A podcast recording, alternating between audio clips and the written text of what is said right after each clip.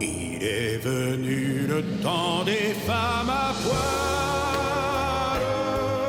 Le monde est entré dans un nouveau mystère. Il était temps que dans Du poil sous les bras, on parle épilation. Du coup, aujourd'hui, eh bien, nous allons discuter dans un instant pilosité. Du poil sous les bras, c'est une heure d'émission un poil féministe, voire plus une émission parasante du tout, diffusée à Bruxelles, à Marseille, de Bretagne en Champagne, du Luxembourg jusqu'à Clermont-Ferrand, Dijon et ailleurs aussi, comme à Cré, à Die ou à Sauveterre de Guyenne, sur le top de vos radios locales. Une petite précision avant de démarrer, cette émission a été enregistrée en mars 2020 et donc par téléphone pour ce qui est de l'interview, à cause bien sûr de la situation sanitaire liée au coronavirus. Ça ne vous aura pas échappé. Allez, on s'épile, on se fait une touffe.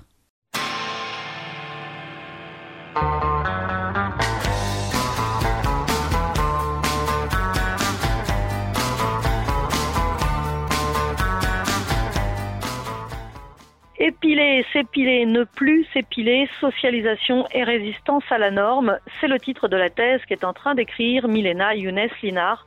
L'épilation, c'est un outil de domination du corps des femmes, mais nous allons voir que c'est aussi un outil de résistance à la norme, parce que les femmes peuvent renverser les rapports de pouvoir et elles ne vont plus s'en priver. Fut une époque où je m'épilais moi-même beaucoup tout le temps pour plaire, pour répondre aux injonctions, pour correspondre à la norme. Ce temps-là est révolu, je ne dis pas que je ne m'épile plus jamais, mais disons que l'épilation maintenant c'est où je veux, quand je veux, pour qui je veux, pour moi en l'occurrence. Mais soyons réalistes, faire le choix de ne pas s'épiler, c'est encore pour une immense majorité de femmes un choix pas facile à assumer et lourd à porter. Pourquoi cela? Eh bien, nous allons en discuter tout de suite avec mon invité du mois dans du poil sous les bras.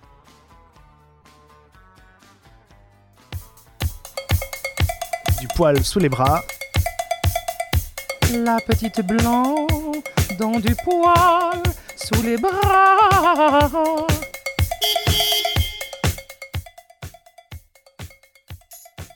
Bonjour euh, Milena Younes Linar. Bonjour. Alors Milena, vous êtes doctorante en études de genre et en sociologie au laboratoire d'études de genre et de sexualité à l'université Paris 8. Merci beaucoup d'abord d'avoir accepté cette interview en ligne. Euh, coronavirus oblige, on est en ligne téléphonique. Et donc, euh, merci euh, de cette disponibilité. Alors, vous êtes en cours de rédaction d'une thèse intitulée Épiler, s'épiler, ne plus s'épiler, socialisation et résistance à la norme. Ça tombe bien dans du poil sous les bras. Moi, j'avais envie qu'on discute de poils. Alors, vous avez enquêté sur trois terrains de recherche au sein d'une école d'esthétique, d'un lycée professionnel de Seine-Saint-Denis et dans des collectifs féministes. On va revenir sur ces trois terrains de recherche. Mais d'abord, pourquoi? Pourquoi les femmes se dépilent ou s'épilent? Pourquoi moi-même je me suis épilée si longtemps? Pourquoi je me suis imposé quelque chose qui fait mal, qui prend du temps, qui coûte cher? Et en plus, j'ai trouvé ça euh, normal. Alors pourquoi, pourquoi les femmes se dépilent? Et bien justement, euh, moi c'est pour ça que j'avais eu envie de faire cette thèse de doctorat, parce que je me disais depuis, euh, depuis assez longtemps, mais c'est incroyable la puissance de la norme fait que pratiquement toutes les femmes en France s'épilent. Comment c'est possible alors que c'est douloureux, comme vous le disiez, ça, ça coûte cher, euh, ça prend une place énorme à la fois psychologiquement et en termes de temps. Et alors, euh, comment ça se passe? Et donc, en fait, ce qui est intéressant en sociologie, c'est que on analyse justement comment il y a des pratiques sociales qui se construisent socialement et comment il y a des normes qui pèsent sur les gens. Et on parle de normes sociales et de construction sociale. Donc, on essaye de penser comment est-ce que c'est possible que la société produise des règles, des contraintes et qu'elle parvient à faire en sorte que les individus respectent ces règles et ces contraintes. Et alors, pour ce faire, la société produit des idéologies et la plupart du temps, euh, surtout en études de genre, on montre comment est-ce que ces idéologies, euh, elles passent par la naturalisation et l'essentialisation. On dit voilà, il faut que les choses se passent comme ça, et pour le justifier, on dit eh ben c'est naturel. Et c'est pour ça qu'on entend souvent les gens dire bah, si les femmes s'épilent, c'est parce que c'est naturel, parce que c'est moche, parce que c'est dégueu, etc. Et donc, il faut toujours avoir en tête que cette histoire de naturalisation, d'essentialisation, c'est vraiment une idéologie, un, discours de la société pour contraindre euh, les individus à respecter certaines normes, certaines règles. Alors quand vous parlez d'essentialisation, là c'est bien ce qui consiste à faire euh, la différence de genre entre les hommes et les femmes et de parler que par nature les femmes euh, auraient besoin de s'épiler ou devraient s'épiler, mais pas les hommes.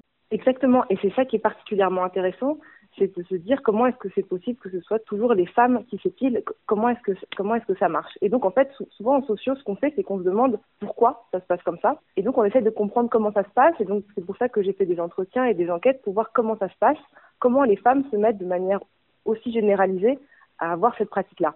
Et ce qui est intéressant par rapport à ce que vous disiez sur cette différence genrée, cette pratique extrêmement genrée, qui fait que c'est pratiquement que les femmes qui sont censées s'épiler, qui doivent s'épiler, c'est qu'on se rend compte que c'est vraiment ça devient vraiment une marque du genre et également ça devient vraiment euh, des, corps de femmes qui sont censés être comme ça pour être des femmes, mais également pour rentrer sur le marché de l'hétérosexualité et pour respecter euh, ce qu'on appelle l'hétéronormativité, donc cette société qui produit euh, l'hétérosexualité comme quelque chose d'obligatoire. Donc en fait, c'est vraiment pour avoir un corps qui est le bon corps, un corps lisse, un corps épilé, qui va euh, être le bon corps pour être un objet de désir pour les hommes. Et euh, c'est pour ça que dès toute petite, en fait, euh, on apprend aux, filles à devoir s'épiler. Et ça, ça passe par plein d'injonctions. Il peut y avoir des injonctions qui sont la plupart du temps des injonctions maternelles, donc dans la sphère familiale, et ensuite des injonctions à l'école, puis au collège et puis au lycée. C'est pour ça qu'on parle de socialisation à l'épilation, parce qu'on voit comment est-ce que les, euh, les, femmes intériorisent des normes, des normes sociales dont on parlait tout à l'heure, et elles intériorisent le fait de devoir, euh, de devoir s'épiler. Et donc, il y a plusieurs instances d'injonction à l'épilation. Donc, la famille, premièrement, euh, dans les enquêtes et dans les entretiens que j'ai faits, j'ai pu voir que souvent les mères disaient à leurs filles euh, de s'épiler. Et ce qui est intéressant, c'est qu'on on voit que cette injonction-là, elle fonctionne comme un contrôle de, la sexualité. C'est-à-dire qu'on dit aux jeunes filles de ne pas s'épiler avant un certain âge, de ne pas s'épiler avant 14-15 ans, mais à partir de 14-15 ans, il faut absolument qu'elles s'épilent. Il ne faut pas qu'elles s'épilent avant 14-15 ans parce que ça voudrait dire qu'elles rentrent déjà dans, la sexualité hétérosexuelle et que ce serait trop tôt. Donc il ne faut pas qu'elles y soient trop tôt. Mais par contre, on leur dit de se mettre à s'épiler à, partir de 14-15 ans parce que sinon, elles ne pourraient plus rentrer sur le marché hétérosexuel, dans les rapports de séduction hétérosexuels, parce qu'elles n'auraient pas le bon corps. Donc on voit que très très tôt, en fait, l'épilation fonctionne comme un contrôle de la sexualité euh, des femmes, euh, des jeunes filles, en termes d'âge et en termes d'entrée dans l'hétérosexualité contrôle des corps, contrôle de la sexualité. Le poil, euh, dire, c'est vu comme euh, quelque chose de sexuel. Et, quand on repense, je sais pas, même à l'histoire de l'art ou à un, tableau comme L'origine du monde, c'est vrai que dès qu'il y a des poils qui sont montrés sur un corps de femme, c'est perçu euh, historiquement comme quelque chose qui devient tout de suite hyper sexuel.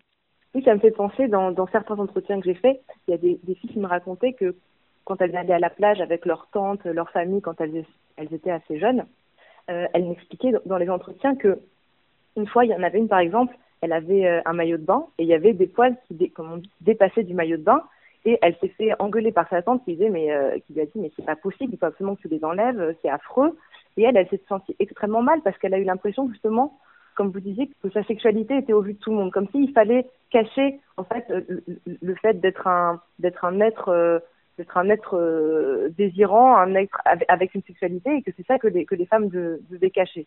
Dans euh, le terrain d'enquête, euh, un de vos terrains d'enquête, qui est donc un lycée de Seine-Saint-Denis, vous avez eu beaucoup de témoignages de ces jeunes qui vous expliquaient non seulement les injonctions familiales ou autres, mais en plus les contradictions entre ces injonctions. C'est-à-dire que les injonctions, elles sont pas simples parce qu'elles varient en fonction d'un certain nombre de critères, elles sont parfois très contradictoires. Tout à fait. Et c'est là où c'est intéressant et on peut voir comment est-ce que justement les, femmes et les, jeunes filles ne sont pas écrasées par les normes sociales et ne sont pas juste en train de, de mettre en pratique ce qu'on leur euh, dit de faire. Et en fait, les individus et les femmes notamment passent leur temps à résister, à retravailler les normes sociales. Et donc là, ça va être un, ex un exemple intéressant de ça.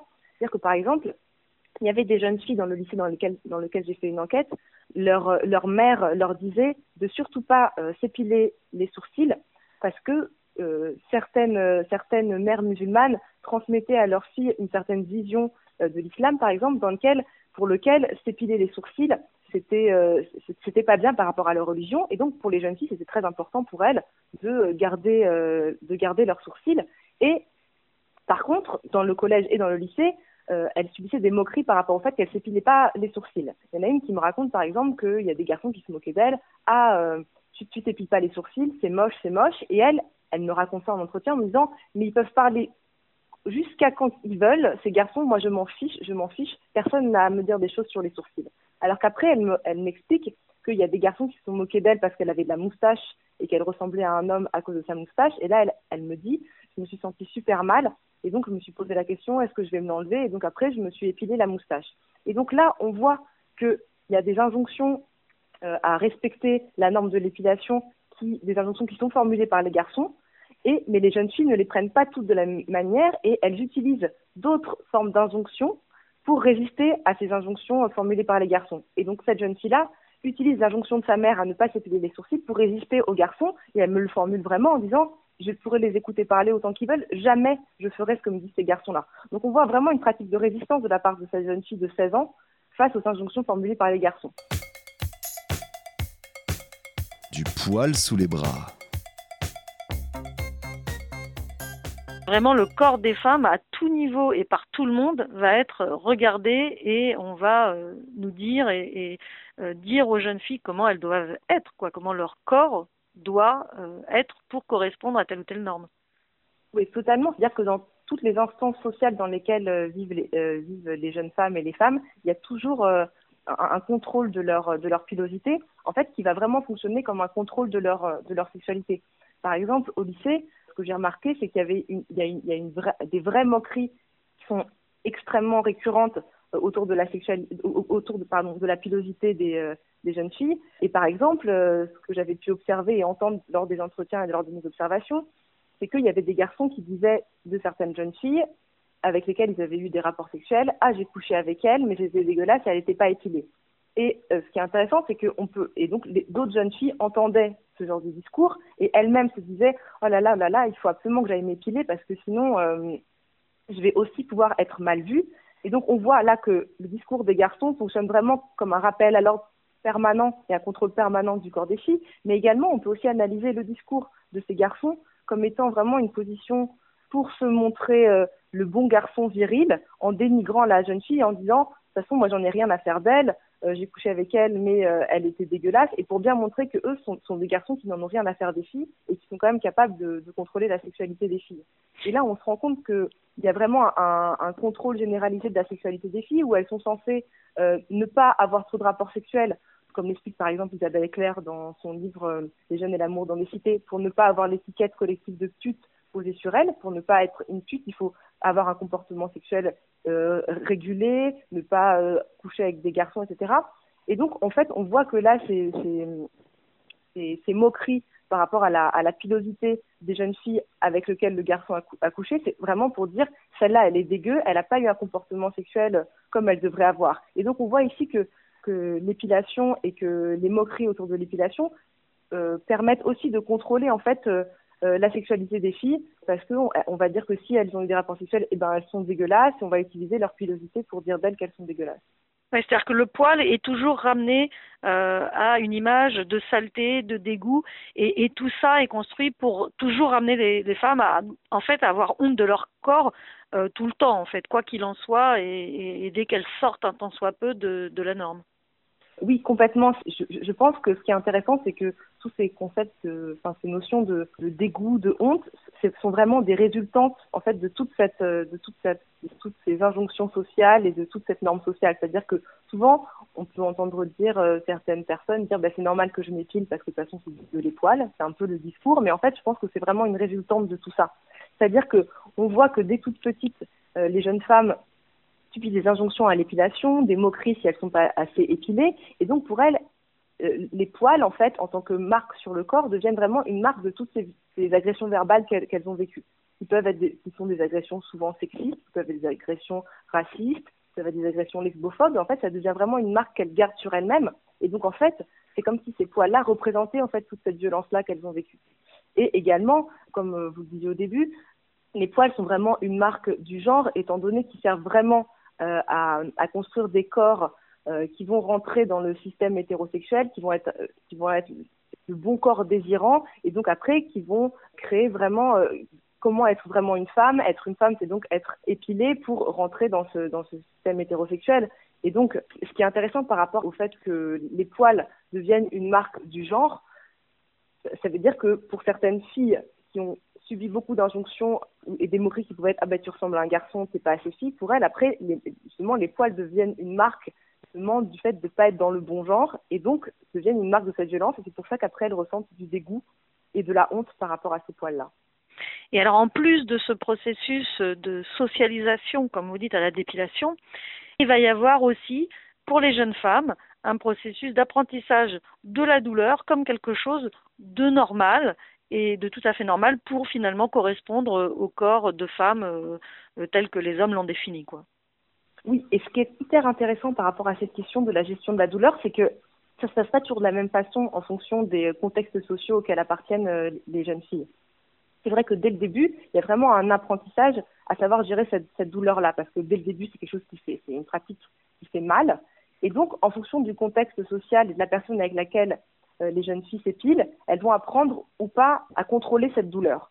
On peut prendre l'exemple des, euh, étudiantes en esthétique qui, pour apprendre à, à épiler, parce que donc vers 15-16 ans, vers 16 ans, elles peuvent commencer une, école d'esthétique, et donc elles doivent savoir épiler parce que c'est 80% du, euh, du travail d'esthéticienne que d'épiler euh, les clientes. Et donc pour ça, en classe, elles apprennent à s'épiler les unes les autres. Et donc pour s'épiler les unes les autres, il faut euh, qu'elles se fassent épiler.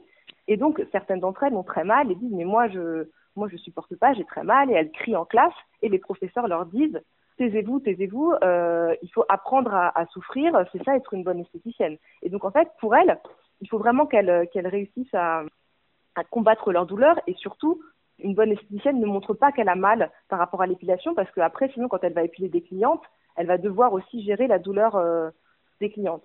Dans d'autres situations sociales où les jeunes filles ne sont pas des professionnels de l'épilation, dès très jeunes, elles doivent apprendre à gérer ça. Et surtout, au bout d'un moment, avoir la capacité de dire en fait ça fait pas mal. Parce que c'est vrai que ce qui est intéressant aussi, c'est que dans des groupes de, copines, de filles, savoir épiler, être, être celle qui sait faire, celle qui euh, a la compétence de l'épilation, qui sait faire de la cire chaude, qui sait épiler avec le fil, etc. Ça devient vraiment une compétence en fait dans les groupes de, jeunes filles euh, au lycée, par exemple. Et donc aussi euh, être celle qui n'a pas mal euh, en s'épilant, c'est être celle qui est, qui est, capable de se contrôler et qui est capable d'être euh, dans la bonne féminité. il y a aussi d'autres contextes sociaux où ça peut être différent. Par exemple, il y a une enquêtée qui me dit que quand elle a commencé à s'épiler, c'est sa mère qui l'épilait. Il y a souvent hein, dans, les entretiens, les, femmes me racontent ça.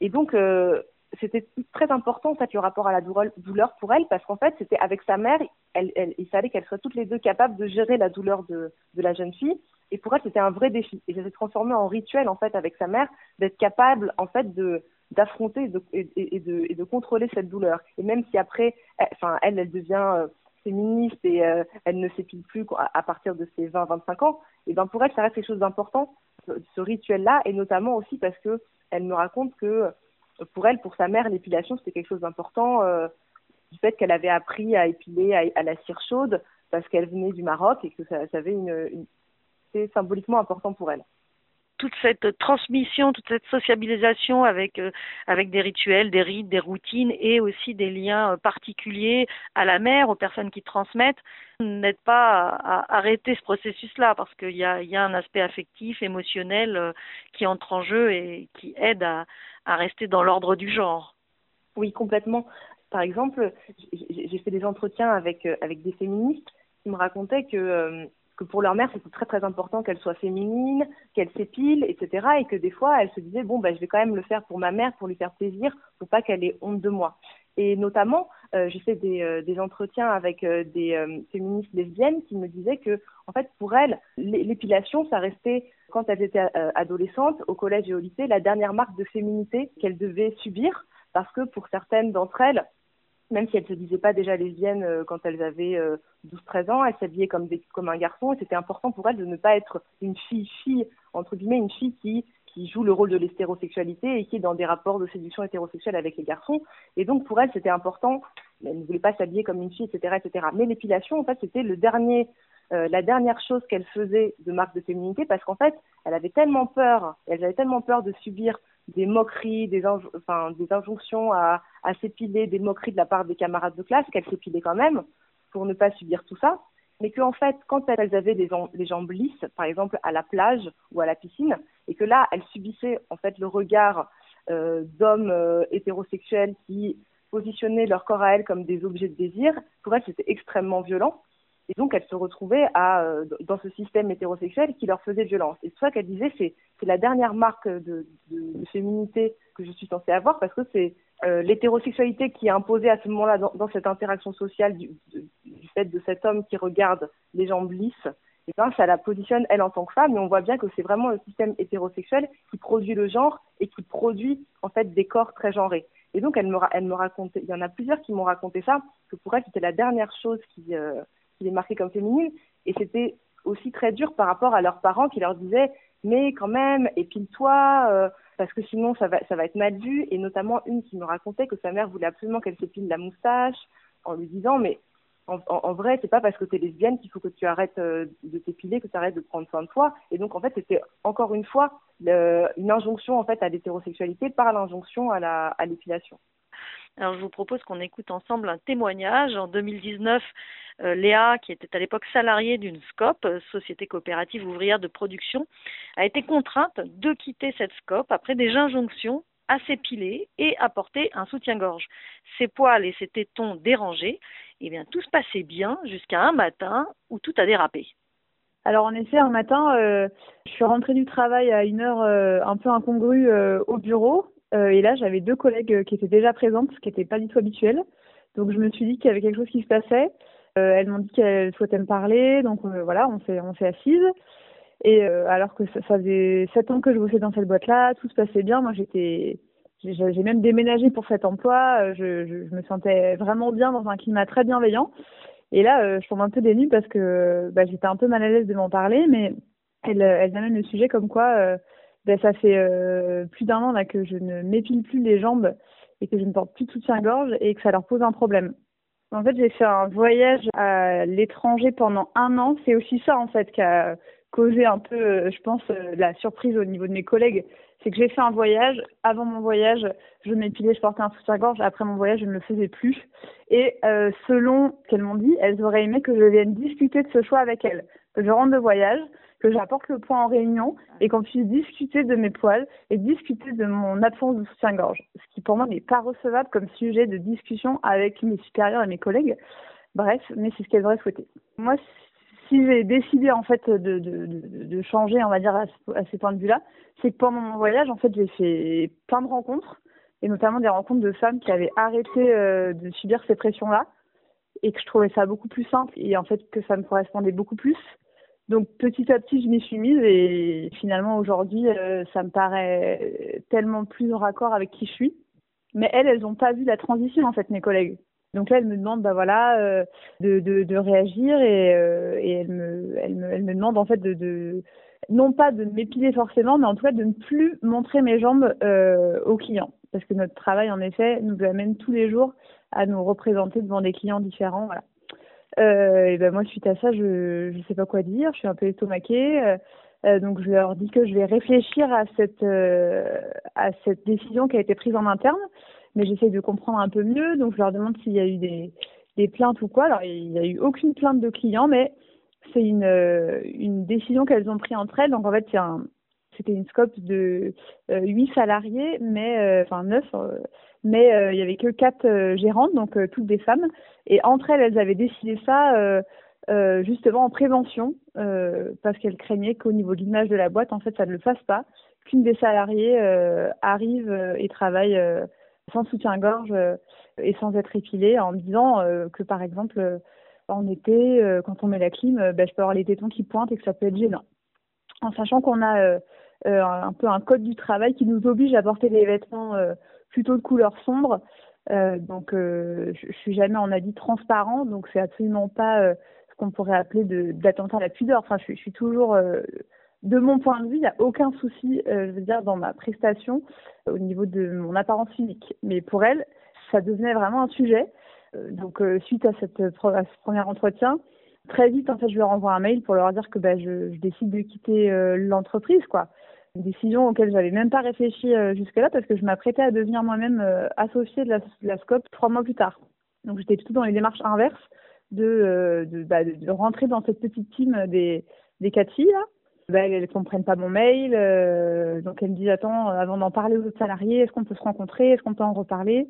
Donc là, elles me convoquent euh, de nouveau, donc euh, les quatre, face à moi, donc déjà dans une situation qui n'était pas forcément évidente.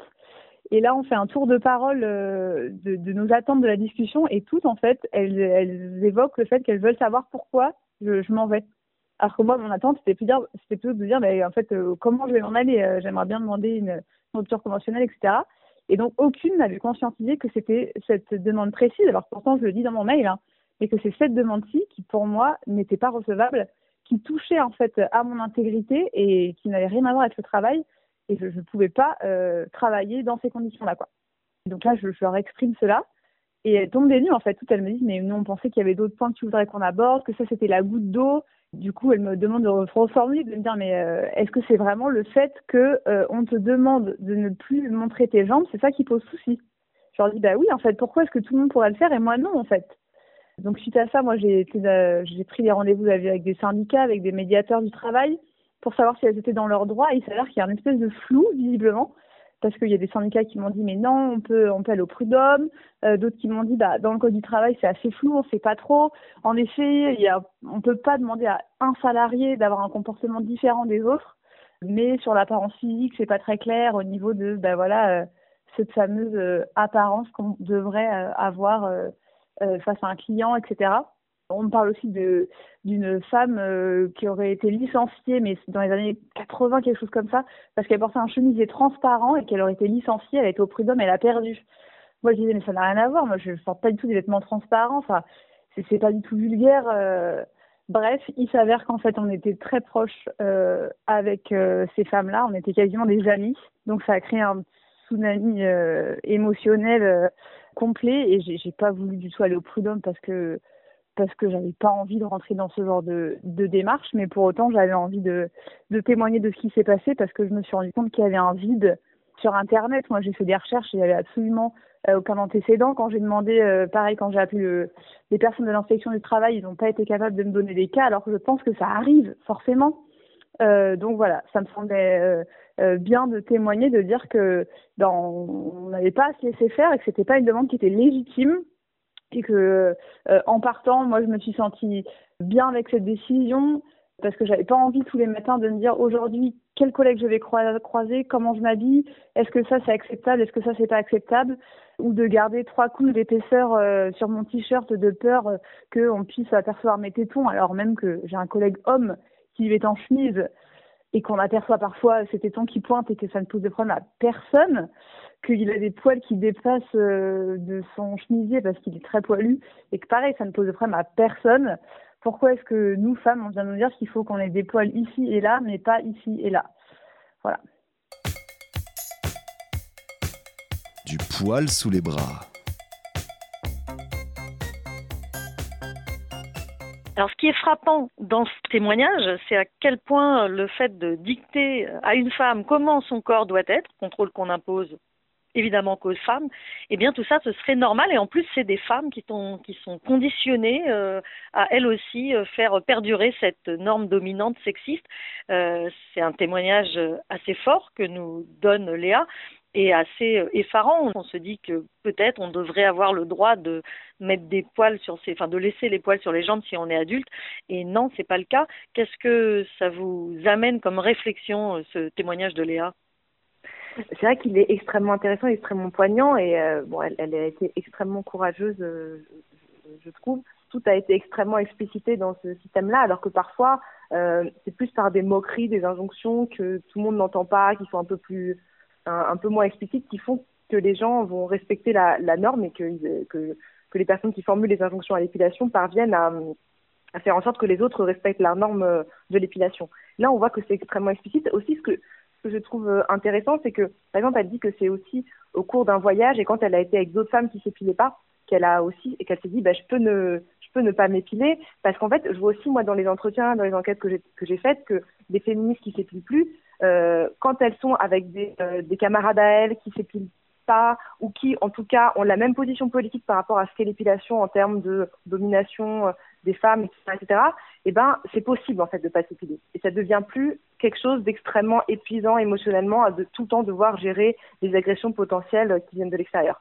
Mais, ce qui est aussi important, et je le vois aussi dans les entretiens que j'ai faits, c'est que ça dépend vraiment en fait du contexte social dans lequel les femmes se, trouvent. Parce qu'il y a des, des femmes avec lesquelles j'ai fait des entretiens qui sont féministes, qui s'épilent plus depuis longtemps, ou en tout cas pour qui le rapport au poil a complètement a, a changé. Euh, par exemple, des femmes lesbiennes qui me racontent que puisqu'elles ont elles sont elles sont sorties de l'hétérosexualité, euh, les poils n'ont pas justement cette euh, connotation, cette marque pour elles d'être dans un système hétérosexuel. Donc en fait, elles peuvent parfois euh, s'épiler quand même, mais ça n'a plus le même sens. Elles, le subissent plus de la même façon, avec la même violence. Mais quand même, euh, quand elles vont dans la rue, etc., euh, montrer ses poils de jambes, elles ont quand même peur des agressions potentielles, et donc elles ont quand même peur. Il y en a une autre, par exemple, qui me racontait que euh, elle s'épilait plus, pratiquement plus, elle est dans un collectif féministe, avec sa copine, il n'y a pas de problème, elle, elle s'épile plus, et que elle, travaillait en tant que dans, dans, une entreprise, et quand elle était en situation de pouvoir dans cette entreprise, parce qu'à un moment elle a eu un, poste un petit peu important, eh ben, elle, euh, elle s'est mise à, à, montrer ses poils. Et là, il n'y avait pas de problème parce qu'elle savait qu'elle était en situation de pouvoir au travail. Mais après, elle a changé de travail, elle n'est plus en situation de pouvoir et elle, elle s'est mise à s'épiler parce qu'elle savait qu'elle n'était plus en situation d'imposer ça.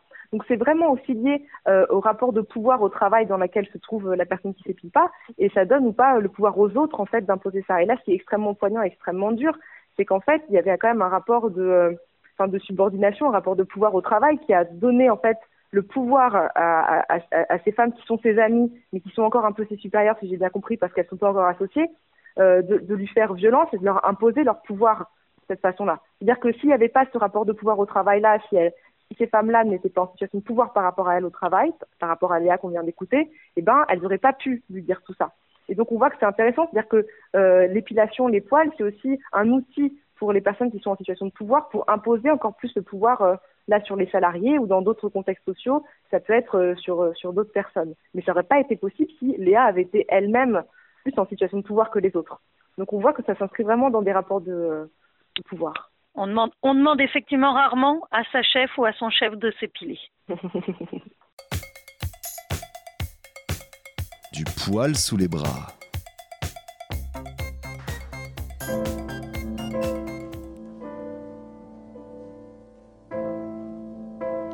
Je t'écris de la main gauche, celle qui n'a jamais parlé. Elle je l'ai toujours cachée. Je la mettais dans ma poche et là elle broyait du noir. Elle jouait avec les croches et s'inventait des histoires. Je t'écris de la main gauche, celle qui n'a jamais compté, c'est celle qui faisait les fautes, du moins on l'a raconté. Je m'efforce de la terre pour trouver le droit chemin, une vie sans grand mystère où l'on ne se donne pas la main. Des mots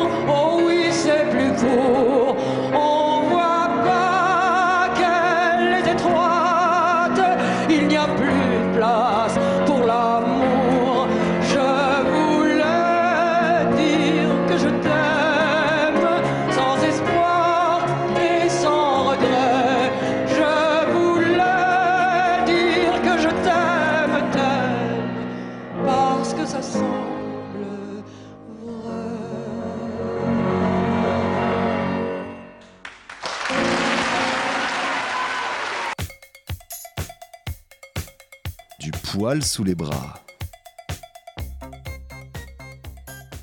Dans Du poil sous les bras, on est toujours avec Milena Younes Linard, qui est doctorante en études de genre et en sociologie à l'Université Paris 8. On discute poil autour de sa thèse Épiler, s'épiler, ne plus s'épiler.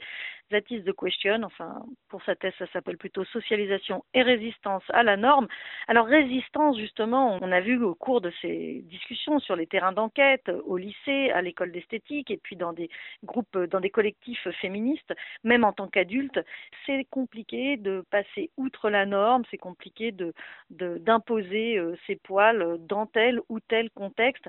Il y a un poids social énorme et quand on ne veut plus s'épiler, quand on fait le choix de ne pas s'épiler, il faut en plus construire un discours de la non-épilation qui aille avec. Sinon, ça passe pour du laisser aller. Sinon, quelqu'un va nous dire tiens, euh, tu as oublié de t'épiler, alors que ça peut être quelque chose effectivement de choisi, de réfléchi, et même au-delà de ça, un outil de, résistance réelle à la norme.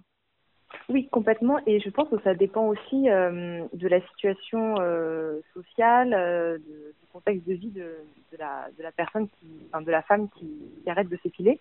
Parce que par exemple, j'ai fait des entretiens biographiques avec des femmes, et c'est plutôt celles qui sont féministes, mais pas dans des collectifs féministes qui sont hétérosexuels, qui, qui, m'expliquent avoir vraiment besoin de toujours justifier en fait le fait de ne pas s'épiler par féminisme et non euh, parce que euh, parce qu'elles se laisseraient aller et que ce serait mal vu. Parce que euh, justement, comme elles sont entourées de personnes pas féministes, parfois d'hommes cisgenres qui sont antiféministes, elles, elles, doivent toujours expliquer que si elles ne s'épilent pas, c'est par féminisme, parce que sinon elles ont peur que ça enlève de la puissance de leur pratique. Parce qu'en fait, c'est ressorti des entretiens que j'ai faits, pour réussir à ne pas s'épiler, il faut que c'est un sens social. Étant donné que les poils pour les femmes, enfin d'un point de vue idéologique, ont un sens social important, en fait, il faut que ne pas s'épiler, c'est un sens social fort et un rôle social fort pour ces femmes-là.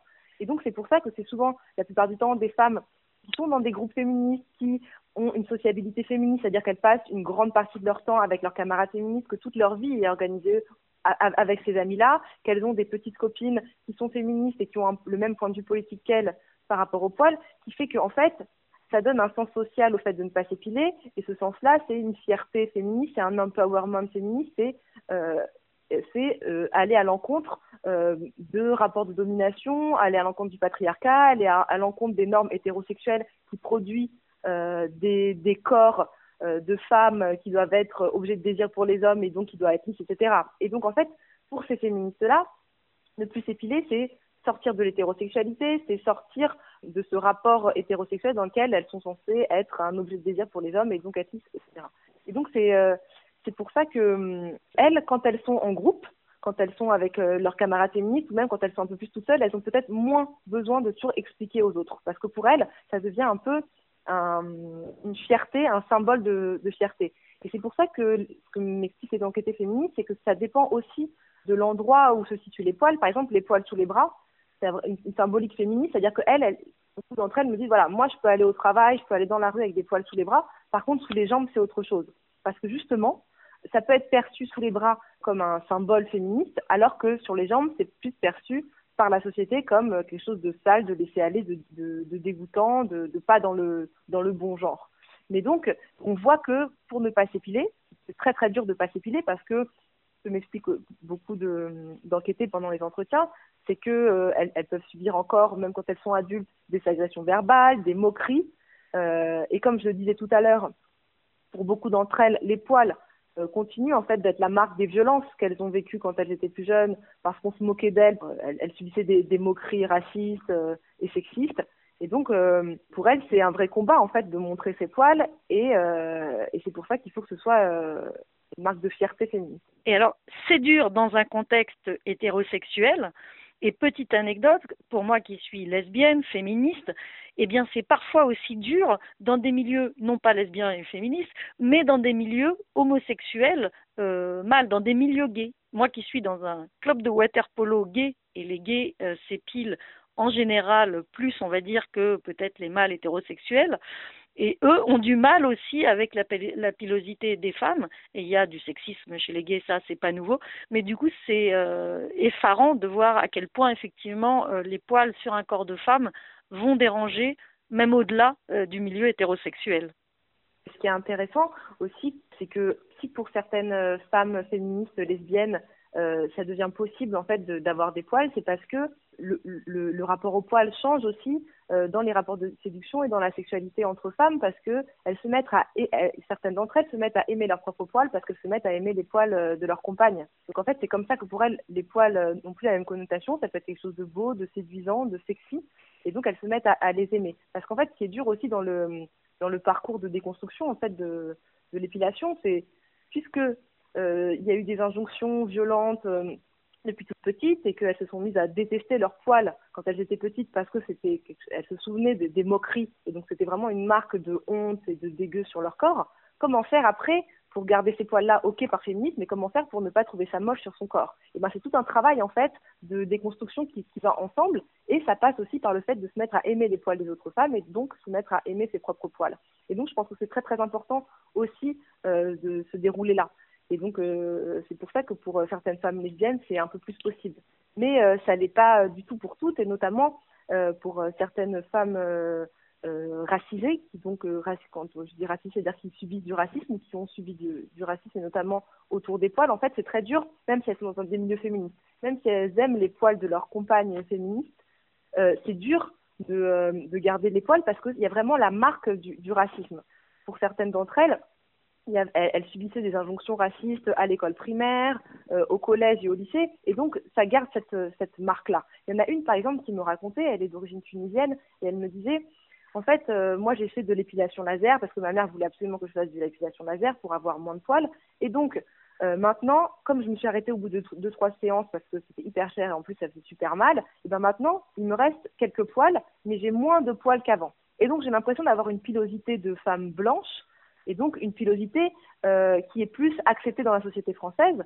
Et donc, maintenant, je m'autorise à garder ces poils-là avec mes, petites copines féministes parce que je fais comme si je m'épilais pas, puisqu'en fait, elles voient quand même que j'ai des poils, donc ça fait cool. Je, suis un peu la, la féministe cool qui garde ses poils, mais en même temps, ça c'est possible que parce que j'ai fait du laser et que j'ai plus autant de poils qu'avant, parce que si j'avais autant de poils qu'avant, j'aurais eu l'impression d'être euh, euh, d'être, euh, enfin, de, de le stigmate du racisme et donc de ne pas pouvoir me montrer. Et c'est donc qu'en ayant cette pilosité qu'elle perçoit elle comme une pilosité blanche qu'elle peut avoir ses poils. Donc on voit qu'en fait le, les poils sont, enfin, sont vraiment une marque du racisme. Ils sont une marque du racisme parce que c'est pas parce que les personnes racisées ont plus de poils, mais c'est parce que il y a des, moqueries et des injonctions à s'épiler et des moqueries racistes à l'encontre des, des, femmes racisées quand elles sont petites par rapport à leur poils. Et donc pour elles, c'est vraiment une marque euh, du racisme. Et, euh, donc elle, pour avoir des poils, il faut que ce soit une pilosité blanche. Mais par contre, il y, y en a certaines qui euh, ont fait du laser quand elles étaient plus jeunes, quand elles avaient 20 ans par exemple, et qu'elles étaient encore hétérosexuelles pour certaines. Et aujourd'hui, elles ont elles ont donc plus du tout de poils et elles disent et elles sont très féministes et donc elles sont d'un point de vue politique contre l'épilation obligatoire pour les femmes parce qu'elles en font une analyse politique, mais elles disent voilà, moi j'ai plus de poils et moi j'analyse comme ça mon parcours. C'est un parcours de, de femme qui a subi euh, euh, des, des, moqueries, euh, qui, euh, qui a été vraiment l'objet de d'injonctions à l'épilation permanente et que voilà, aujourd'hui mon corps il est comme ça parce que c'est un corps qui a qui a un corps de femme qui a vécu toutes ces violences là et donc c'est pour ça que je suis euh, je suis complètement épilée et c'est pour ça que c'est possible. Et faut pas non plus une injonction à avoir des poils dans le milieu féministe parce qu'en fait c'est très très dur ces parcours là de de, de, de réussir à plus s'épiler. Et c'est pour ça que c'est très intéressant ces, entretiens-là que je fais parce que puisque c'est avec des, des personnes féministes, en fait, toute personne dans l'entretien a un regard réflexif sur sa vie et les féministes ont un regard particulièrement réflexif sur les rapports de genre qu'elles ont, qu'elles ont vécu et qu'elles l'analysent et qu'elles le politisent. Et donc, elles expliquent, en fait, pourquoi est-ce que moi j'en suis là, sans poil, malgré le fait que je suis euh, féministe. Et pour certaines aussi, certaines qui ont encore un peu des poils, qui l'enlèvent de temps en temps, qui essayent de résister, elles m'expliquent à quel point c'est un, combat permanent. En fait, par exemple, il y en a une qui me racontait qu'elle a de la moustache et qu'elle essaye de, ne pas l'enlever, mais qu'elle a eu tellement de remarques antisémites par rapport à ça euh, qu'elle euh, qu'elle se dit mais en fait j'ai l'impression que tout le monde va voir euh, le racisme que j'ai vécu sur mon visage et c'est une vraie lutte permanente en fait de, de garder ces poils là. Euh, et donc en fait elle se dit mais parfois je l'enlève parce que parce que j'en peux plus en fait. Et donc c'est vraiment doser entre analyser, se dire, ben voilà, moi j'ai ce parcours-là parce que j'ai vécu autant de, moqueries par rapport à mes poils, donc je les ai enlevés, j'essaye de les garder, j'essaye de les réenlever, c'est une vraie charge mentale. mais elles, en font un vrai travail politique autour de ça et euh, elles se aussi entre guillemets déculpabilisent politiquement en disant ben si je l'enlève c'est parce que je j'en peux plus et il faut pas que je me que je me force à garder mes poils non plus. Il y a eu une enquête du collectif euh, Liberté, Pilosité, Sororité, euh, dans laquelle il apparaît euh, qu'une grande majorité des femmes n'aiment pas leur pilosité, puisqu'on, paraît normal à vous entendre, puisqu'on on nous a appris à détester notre pilosité, qu'il y a des blessures et des effets secondaires liés à l'épilation ou au rasage qui sont assez fréquents, que les jeunes femmes souffrent davantage de la norme du glabre que les femmes plus âgées, que d'une façon générale, les femmes déclarent qu'il est très difficile d'échapper à cette norme du glabre et qu'en gros, il n'y a que les femmes féministes, hein, comme vous le disiez, qui sont euh, plus nombreuses finalement à aimer leur pilosité, à arrêter de la trouver laide au bout d'un moment parce qu'on se construit euh, en tant que féministe. Du coup, à, voir tout ça et à vous entendre, on se dit mais comment déconstruire, comment on va arriver un jour à faire que les femmes aiment leur corps et donc leur poil? Est-ce que ça passera par devenir euh, toutes lesbiennes et féministes euh, parce qu'on le voit pour des femmes euh, par exemple en couple, euh, le poids du couple, bah, c'est aussi euh, un frein à l'épilation la plupart du temps. Qu'est-ce que, quel est votre avis de chercheuse là-dessus? Est-ce qu'il y a un espoir, un espoir de d'avoir un comeback du poil sur le corps des femmes euh, qui auront réussi à déconstruire toutes ces injonctions à, à, se raser et à s'épiler? Moi, j'ai l'impression que avec le, le mouvement MeToo euh, en France, qui, euh, qui a donné lieu, par exemple, euh, le week-end du 7-8 mars à des, mobilisations féministes assez importantes. Il y a quand même un questionnement euh, en ce moment particulièrement et de manière médiatique, et chez les jeunes, même s'il avait évidemment déjà lieu depuis très très longtemps et qu'il a toujours eu lieu chez les femmes, ces questionnements et ces réflexions politiques-là, en ce moment, il est un peu plus important sur les rapports de pouvoir, sur la contrainte à l'hétérosexualité, sur la manière dont l'hétérosexualité construit des corps et donc euh, et contrôle la sexualité des femmes. Et surtout, le fait qu'il y ait eu ces mobilisations sur les violences sexuelles, je, pense que ça peut en fait permettre de repenser tout ça, parce que ça permet de, repenser, enfin, de penser euh, de manière plus euh, générale dans notre société le féminisme et l'utilité de, des groupes en, en non-mixité pour pouvoir parler de son expérience et de la revalorisation de la sororité et de critiquer et remettre en question la mise en concurrence des femmes qui est mise en, qui est mise en place par le patriarcat aujourd'hui, sur mettre en co concurrence les femmes, alors que c'est euh, par sororité et par entraide qu'elles vont euh, pouvoir euh, renverser les rapports, enfin, lutter contre les rapports de domination.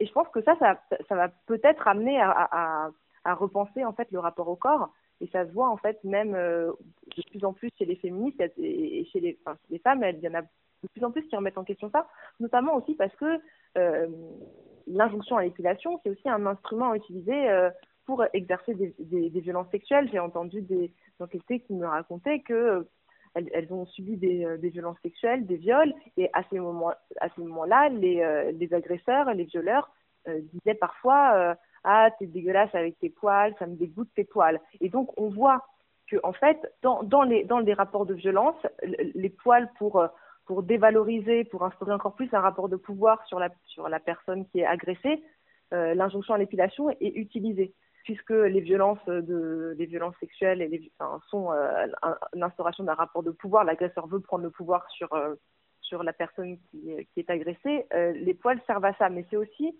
de la part peut-être de certains hommes le fait de voir en fait de voir des femmes qui remettent en question des normes sociales, des normes qui permettent aux hommes en fait de garder leur position de pouvoir, et eh ben ça, ça les énerve beaucoup. Donc je pense que c'est aussi intéressant euh, que beaucoup de femmes, euh, même dans la sexualité, aient vécu l'injonction à, à, à l'épilation de la part de leur conjoint comme quelque chose de violent. Du poil sous les bras. Et comme à chaque fois dans cette émission, j'ai envie de savoir quel est le rapport au poil de mon invité, le rapport qu'elle a avec ses poils à elle. Alors Milena, ton rapport avec tes poils, c'est quoi? Ce que je trouve intéressant, c'est que quand je faisais mes enquêtes, les, euh, enquêtés réagissaient aussi par rapport à, ma pilosité à moi, et donc je me suis retrouvée dans des situations d'enquête un peu particulières euh, parfois. Par exemple, quand j'ai fait mon enquête euh, dans le lycée professionnel, euh, je m'épilais pas les sourcils. Et il y a euh, des, jeunes, des jeunes filles avec qui je m'entendais bien, avec, avec lesquelles j'avais déjà discuté de la question du corps, du rapport à la beauté, du travail du corps et des poils. Elles, elles, elles, enfin, j'avais pas encore trop parlé des poils avec elles. Elle me disait mais Milena, il faut que tu t'épiles les sourcils.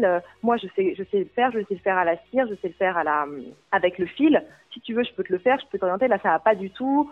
C'est dommage, tu pourrais être jolie, mais là ça gâche tout, etc. Et donc ce qui est intéressant, c'est que moi en tant qu'enquêtrice, j'étais pionne aussi euh, dans ce lycée. C'est intéressant d'analyser comment est-ce que pour certaines jeunes filles justement montrer que elles elles savent épiler et dire à leur assistante d'éducation, donc euh, leur pionne qui est censée être en situation de pouvoir par rapport à elle, qu'elle doit s'épiler, c'est un peu pour renverser en fait le rapport de pouvoir entre élève et assistante d'éducation. Donc c'est intéressant de voir comment est-ce que moi j'étais prise avec ma pilosité dans ces situations-là. Par exemple aussi quand j'ai fait l'enquête dans une école d'esthétique, je m'épilais pas euh, non plus les sourcils, je m'épilais, m'épilais pas les bras. Et en fait, il y a des filles qui me disaient non mais ça va pas du tout, il faut absolument que tu les sourcils. Et euh, comme en fait, comme je vous l'expliquais, pour apprendre à épiler, elles doivent s'épiler les unes les autres. Et comme il manquait une élève, on m'a dit, ben, en fait, il va falloir qu'on t'épile parce que sinon, euh, il y, a, une élève qui va pas pouvoir s'entraîner. Et donc, j'ai dû euh, accepter de me faire épiler les sourcils. Et par contre, j'ai résisté par rapport à l'épilation des bras. J'ai dit non, non, je pourrais pas prendre de notes si je me fais épiler les bras. Et donc, en fait, c'est intéressant d'analyser comment est-ce que moi j'étais prise là-dedans. Et également aussi, une petite anecdote, à un moment, je faisais une enquête entretiens avec des esthéticiennes qui travaillaient pour des marques de cire et qui donc avaient besoin de modèles pour apprendre à des esthéticiennes confirmées à savoir utiliser cette marque de cire. Et donc elles avaient besoin de modèles et je faisais un entretien avec une de ces esthéticiennes-là et elle me disait, bah, écoute, moi j'ai besoin de modèles pour la semaine prochaine, est-ce que tu accepterais qu'on fasse la deuxième partie de l'entretien et en même temps je t'épile, je t'épile euh, le sexe pendant l'entretien? Et moi, j'étais hyper stressée de devoir faire un entretien en pouvant épiler euh, le sexe. Donc, euh, j'ai fui ce terrain de recherche et je, voilà, je, je, suis partie en courant. Donc, c'est vrai qu'on peut être prise dans ces, dans ces situations-là. Et je pense que c'est aussi pour rétablir, en fait, des situations de pouvoir, re rééquilibrer tout ça, quoi. That's it. du poil sous les bras. Et puis tiens, avant de se quitter, on a évidemment parlé des poils, des poils et du corps des femmes, mais je voulais vous raconter une petite anecdote pour le plaisir. C'était le combat pour le port de la moustache chez les hommes. En 1907, en France, les limonaniers se sont mis en grève et leur revendication c'était un jour de congé hebdomadaire, certes, mais surtout le droit de porter la moustache. Voilà, donc les poils n'ont pas toujours été un souci seulement pour les femmes, par contre, ça a toujours été utilisé pour marquer un certain pouvoir. Les garçons de café, à l'époque, réclamaient ce droit de porter la moustache parce que la, moustache représentait un attribut de domination. Les soldats de l'armée napoléonienne avaient mis la pilosité à la mode, faisant du militaire moustachu l'incarnation de la virilité. Et Napoléon III, d'ailleurs, lui-même aussi portait euh, barbiche et moustache. Et pour les petites gens, les domestiques ou les cochers ou les limonadiers, eh bien, toute pilosité faciale était interdite. Donc le visage glabre, à l'époque, signait l'état de dominer chez les hommes. Et le conflit s'est achevé en mai 1907. Les garçons de café ont obtenu, finalement, l'autorisation de porter la moustache. Voilà, donc petit clin d'œil à nos comparses masculins pour eux aussi, le poil est un enjeu de domination, est un enjeu politique et raison de plus pour s'y intéresser, pas seulement euh, dans le cas des femmes. Du poil sous les bras, c'est fini pour aujourd'hui, mais on se retrouve euh, bien sûr le mois prochain avec une nouvelle émission, une nouvelle invitée. Et puis d'ici là, vous pouvez réécouter cette émission ou les autres, les découvrir en podcast. Elles sont en ligne sur le SoundCloud de La Petite Blanc, du poil sous les bras. Euh, recherchez, normalement, vous trouverez. Et puis elles sont aussi en ligne sur les sites de certaines radios partenaires de cette émission qui la diffusent régulièrement. Voilà, il me reste à vous préciser qu'en début d'émission, le petit son qu'on a entendu, c'était une parodie de Michel Sardou. Ça s'appelle Michel Sardouille et c'était un extrait d'une émission de Groland diffusée en 2017. Côté musique, on a écouté Catherine Ribeiro, une chanteuse d'origine portugaise, une chanteuse française engagée, engagée pour des luttes, engagée pour les anarchistes, contre la dictature, contre le franquisme. Elle est morte il n'y a pas longtemps, voilà, donc c'était ma façon de lui rendre hommage. Elle est décédée en mars 2020. Et le titre qu'on a entendu, c'est Je vous écris de la main gauche, une chanson qui n'est pas d'elle, une chanson qui à l'origine était chantée par Daniel Messia.